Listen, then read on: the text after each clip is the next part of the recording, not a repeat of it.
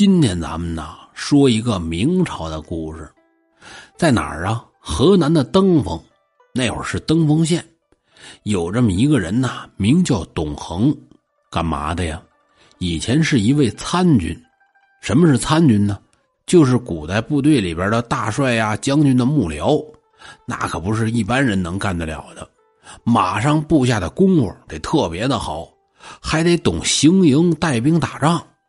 像三国时候的马谡，他就是参军。后来董恒到了四十多岁的时候，赋闲在家。这人以群分，是物以类聚。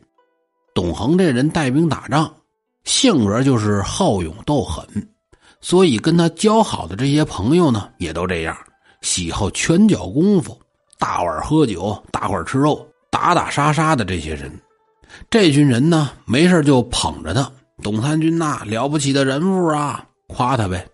而且跟部队当了这么多年的兵，那也是有权有势的主，在登封县可以说是称雄一方。各位，您说啊，有钱了，谁不得娶几个娇妻美妾呀？这才显得有钱呢，我养活得起，是吧？他这些小媳妇儿，那整天捯饬的是花枝招展，一个个的。在董恒跟前是争风吃醋。咱们再说，古代有权有势的人家啊，就喜欢修花园院墙外边是万丈红尘，院墙里边是花鸟楼台，一扇门两重天。董恒家呢也修了这么一后花园花园里边有个池塘，他这池塘可大，一般后花园的池塘占地一亩，那就可忒不小了。他这池塘大到什么程度啊？可以在里边划着船游玩参观。池塘周围各种奇珍异草的绿色植物都栽满了。在池塘的正中间又修了一个小岛，上边假山凉亭。他弄的这个在当地都没有这么好的了。这把媳妇们都叫过来，大伙研究着给这花园起个雅致点的名字吧。这些小媳妇们研究，老爷呀，我有个想法哦，说说。我看您这里边种了这么多花，那就叫百花楼，怎么样？了哪有楼啊？这是院子。嗯，这么多植物，跟春天似的，是吧？我觉得呀，叫宜春院合适。其他的小妾就说了啊，都别吵吵了，别吵吵了。这花园啊，是给咱们内眷修的，咱们一个个的都这么漂亮。我觉得叫美凤楼不赖，反正啊，这点小媳妇们一连说了四五个妓院的名最后大老婆实在是看不惯了，毕竟人家是原配大奶奶呀，一拍板得了，都别起哄了啊！我给这儿啊想个名这放眼一片绿色，春意盎然，老爷呢也喜欢这个，以后啊就叫万绿轩吧。大奶奶这拍板了，自此之后这就叫万绿轩了。平时董恒在家里待着，干点什么呀？经常弄这些好拳脚功夫的，在家里舞枪弄棒，累了就坐下来聊天吹牛。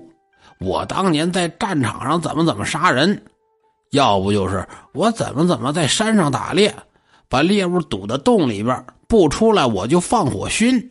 那一死死一窝啊，弄出来扒皮肉烤着吃，天天就跟家里聊这些个。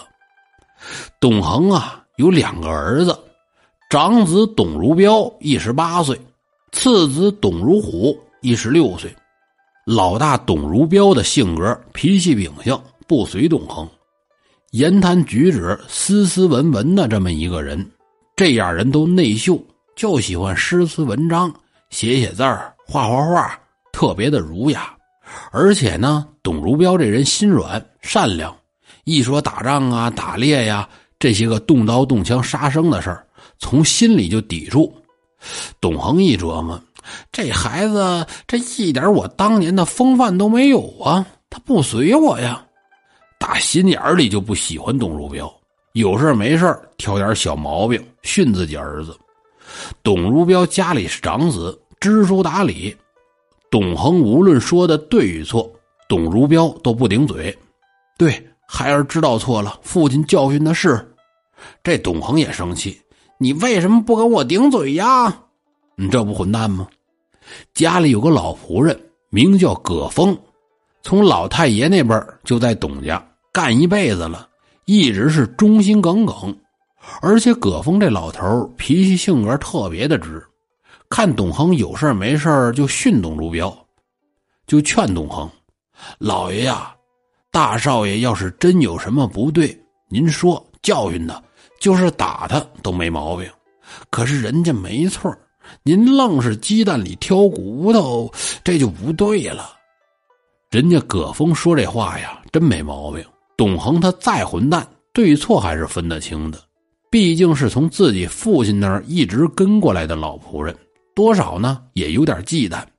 听老头这么说完了，得了啊，我知道了，你该干嘛干嘛去吧。就这样一来二去的，葛峰也不知道劝了多少回，反正董恒他也不听。葛峰一辈子也没娶过媳妇儿，当年有人捡了一个小小子葛峰一看，哎，得了，我养着吧，给我当儿子。将来到我不行的一天，有人给我送终，这把小孩收养过来，取名叫印儿。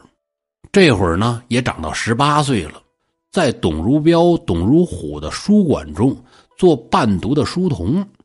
老董家这是大户啊，孩子念书上学不上外边，人家请先生在自己家里教书，印儿就在书馆里边伺候着两位少爷读书识字。自己呢也跟着学习学习。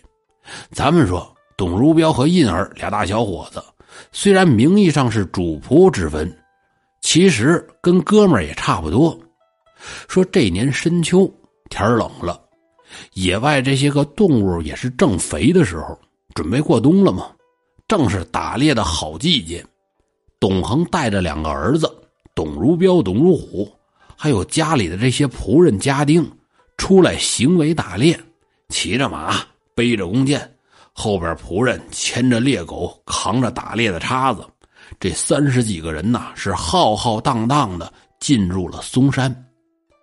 这么多人从上午的八九点钟一直转悠到下午，也就打了几只野鸡、野兔。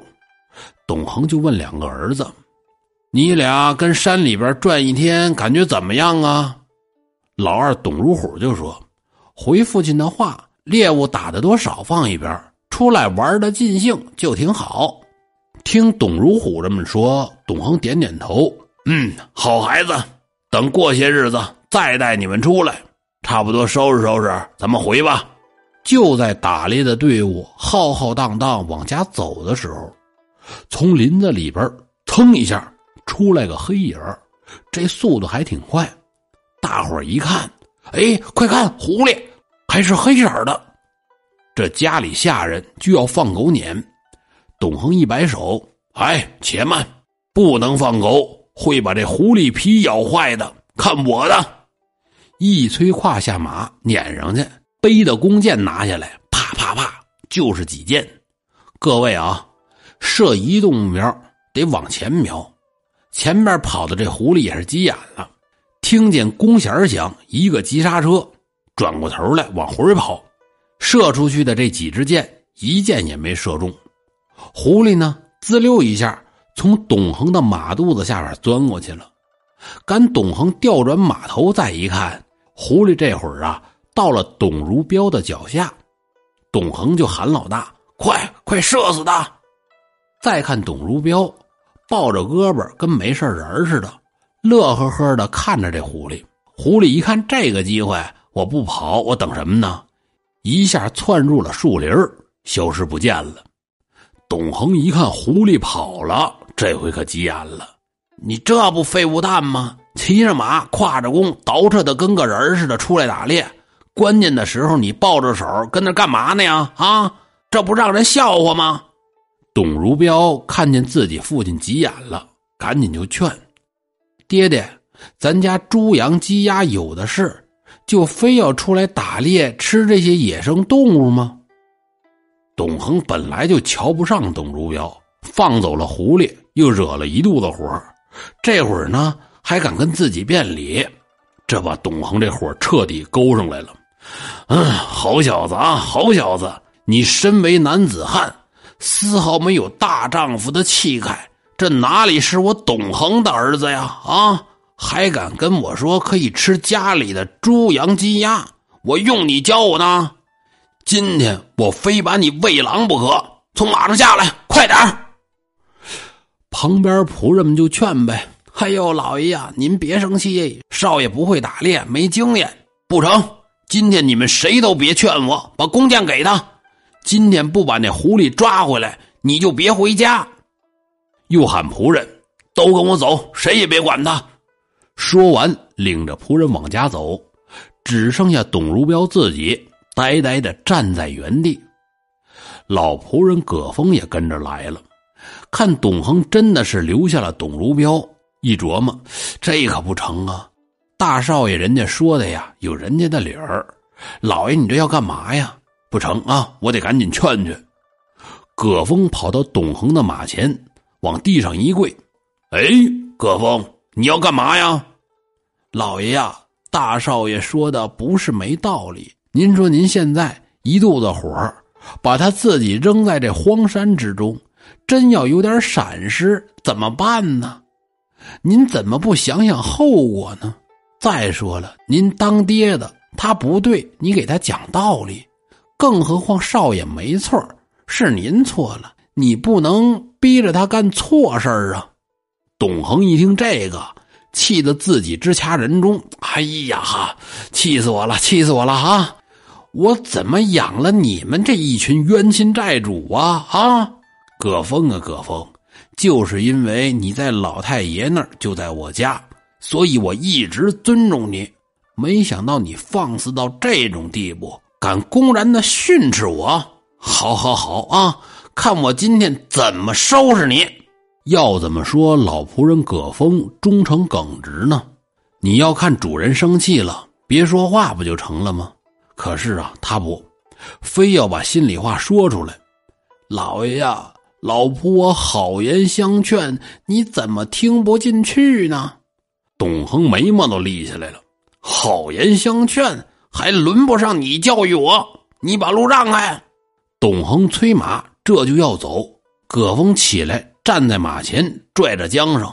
老爷，您不能走啊！呵，你还敢拦我？董恒抡着鞭子，这个抽吧！我让你拦着我，我让你顶嘴！啪啪啪，照着脑袋脖子猛抽，鞭子落在脸上就是一道血印子。葛老头也是急眼了呀，喊其他人：“各位，你们快劝劝老爷，别把大少爷扔下！二少爷，我求求您了，快给我说两句好话吧！”葛老头喊大伙帮忙。可是一个管的都没有，只有自己收养的孩子印儿上来了，用身子护住葛老头。老爷，您手下留情，我爹知道错了。董恒这才停手，哼，不知所谓的东西，走，领着其他人继续往回走。葛峰看着众人呼啸而去，心里这个骂呀，嗨，一群狼心狗肺的东西。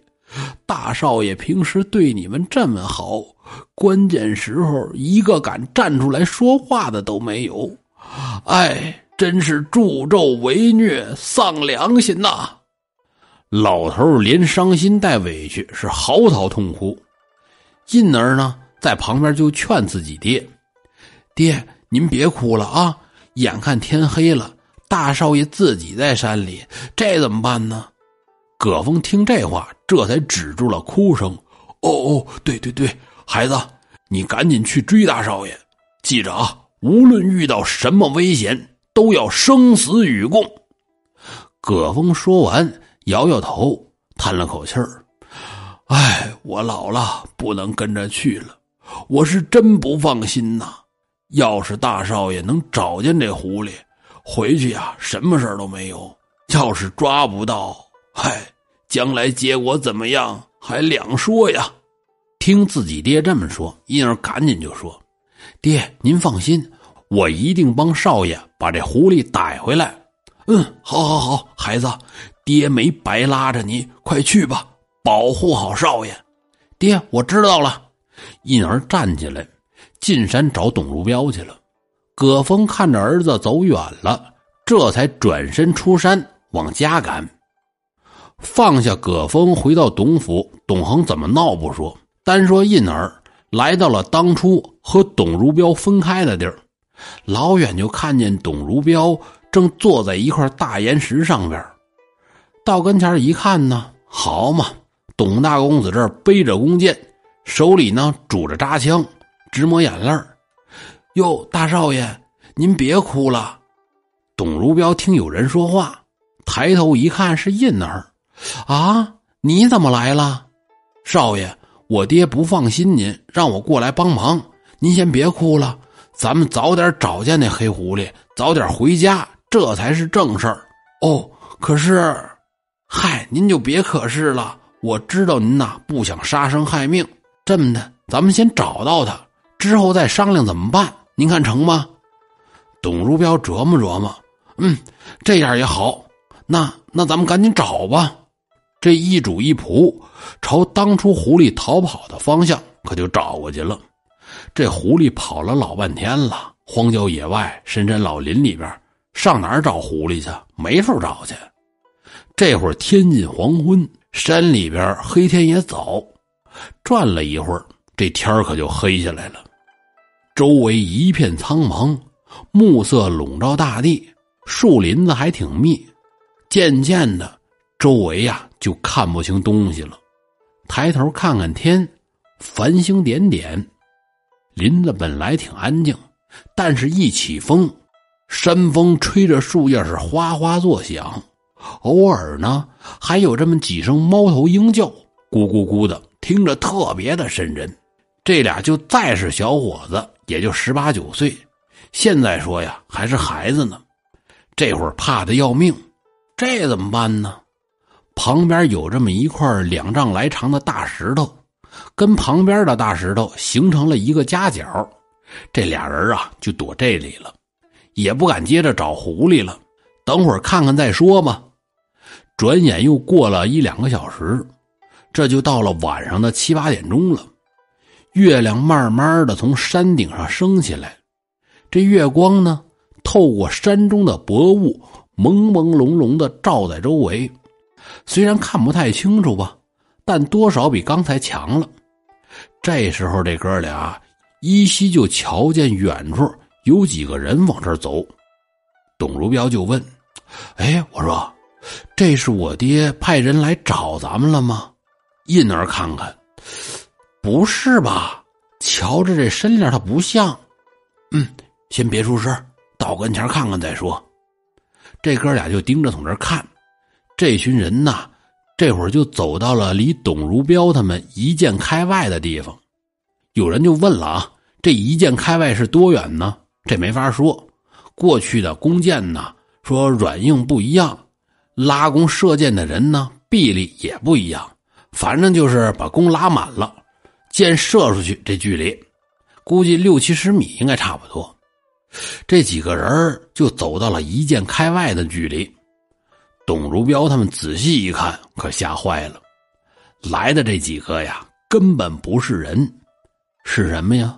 夜叉鬼，一个个的大高个，呲着獠牙，这大眼珠子呀，跟鸡蛋那么大，手指头伸出来，那指甲一寸来长，而且一个个的背着弓，挎着剑，要不就是拿着大钢叉子，吓得董如彪和印儿。躲在大石头缝里，一动也不敢动。印儿这时候压低了声音就说：“少爷，你别怕，有我呢。”董如彪这会儿都吓哆嗦了：“有你呢？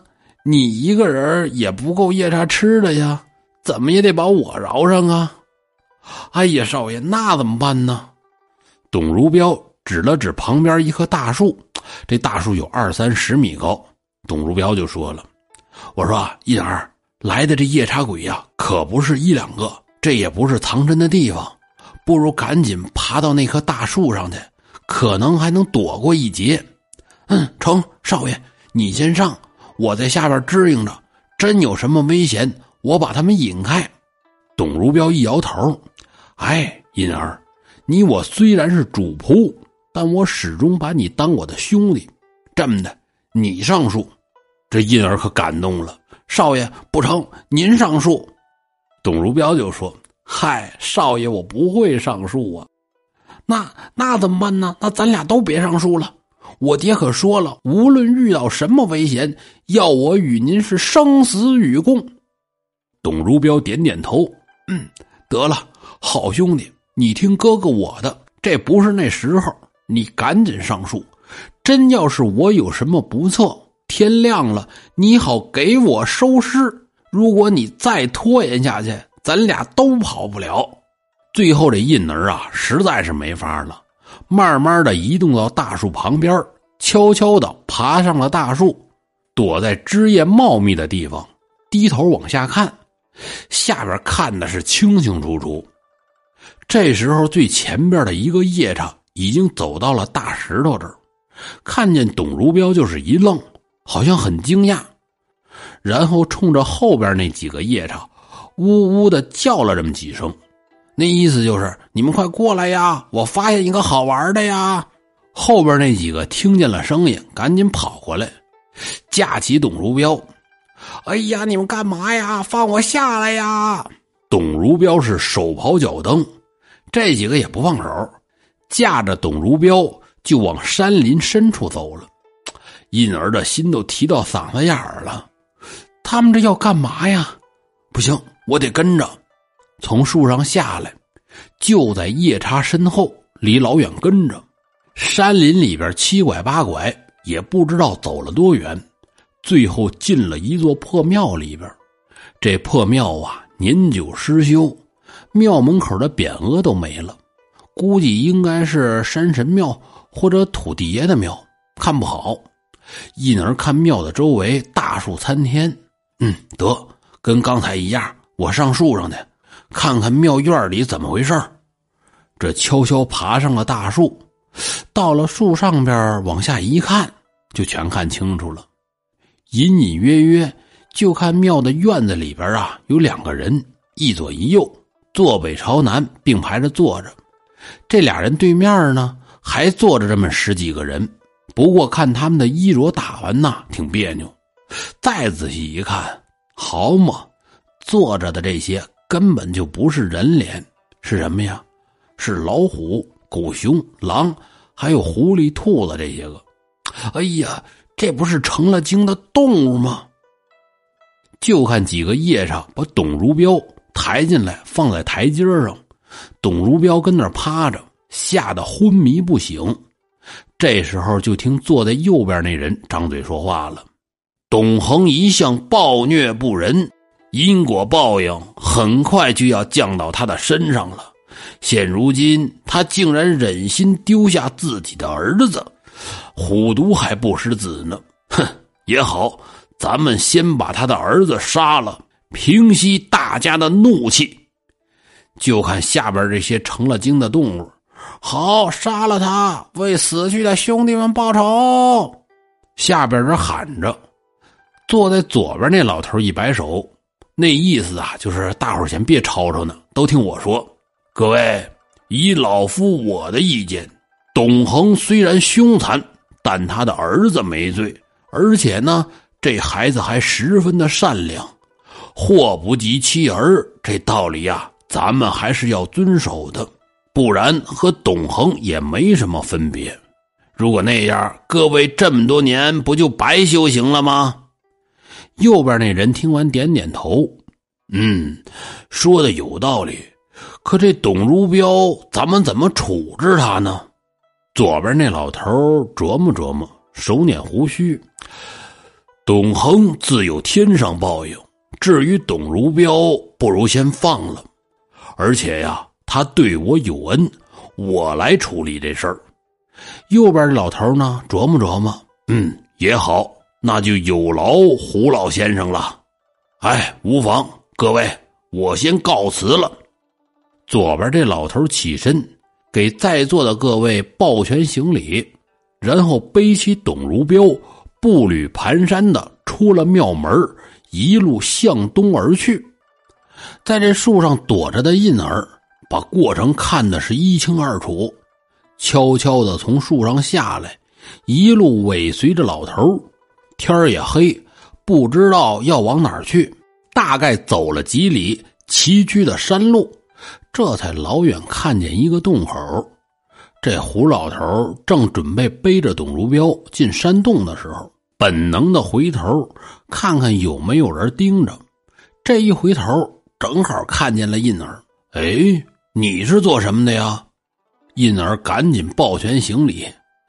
哎呦，老先生，您背上背的是我家的小主人。这胡老头上下打量打量印儿，看前面站的这位呀，还真是吓人的打扮。老先生，我没骗您。今夜我和我家的少爷山中遇难，多亏您的搭救。现在呀，也是想请您收留我们一晚。胡老头听完，又往印儿身后看看，点点头：“嗯，好吧，你先随我进来，保管你们主仆能有个吃饭睡觉的地方。”说完，这胡老头领着印儿一起走进了洞中。刚进到洞里的时候，里边伸手不见五指，脚下边全是石头，走的是磕磕绊绊，摸着山洞的墙壁往前试探着走。经过几个拐弯之后，是豁然开朗，地面呢平坦开阔。虽然还是在山洞里边，但里边修的大宅院、房子、亭台楼阁什么都有，别有一番洞天。这时候。从院里出来十几个人，男男女女，老老少少，把胡老头迎进院里。哎呦，老爷老爷，让我们来，让我们来！这把董如彪从胡老头后背上接下来，去收拾一间屋子，把董公子送屋去。老爷，这人怎么还昏了？嗨，没事刚才吓的。这把董如彪放在床上安顿好，印儿也弄不明白怎么回事了。在旁边看着少爷吧。这会儿胡老头让下人把熬好的安神汤给端过来，让印儿把董如彪扶起来，把汤给他灌下去。就看董如彪喝完汤，长出了一口气：“哎呀，可吓死我了！”“哎呦，少爷您醒了。”董如彪微微的睁开双眼：“哎呀，印儿啊，我没成想还能看见你，这儿。”这是哪儿啊？难道是阴曹地府吗？嗨，少爷，您别怕啊，咱们呐得救了。这儿不是阴曹地府。这一儿赶紧把刚才之前发生的这些事儿和自己的大少爷说了一遍。说完呢，一指旁边的胡老头：“少爷，多亏了这位老先生。”董如彪赶紧挣扎着要站起来行礼。老头从那笑不滋的就说。哎，孩子，孩子啊，别客气。此处洞天与人世隔绝，也不知道经历了几百几千年了。好在在这儿吃喝应用一应俱全，你就踏实的在这儿待着吧。董如彪看了一下四周，哎呀，多谢老先生收留，还没请教老先生您尊姓大名啊？将来我好报答您。老头听完，哈哈直笑，哈哈，小伙子呀，老朽姓胡，你就别提报答了。老朽我报答你才是真的。哦，这怎么一回事啊？嗨，老朽的小女儿顽劣，昨日偷着跑出去玩要不是你心地善良，网开一面，她这会儿啊就没命了。董如彪这人呐，特别的聪明。之前听印儿说这事儿的时候，又看看这山洞，心里就觉得不对劲儿。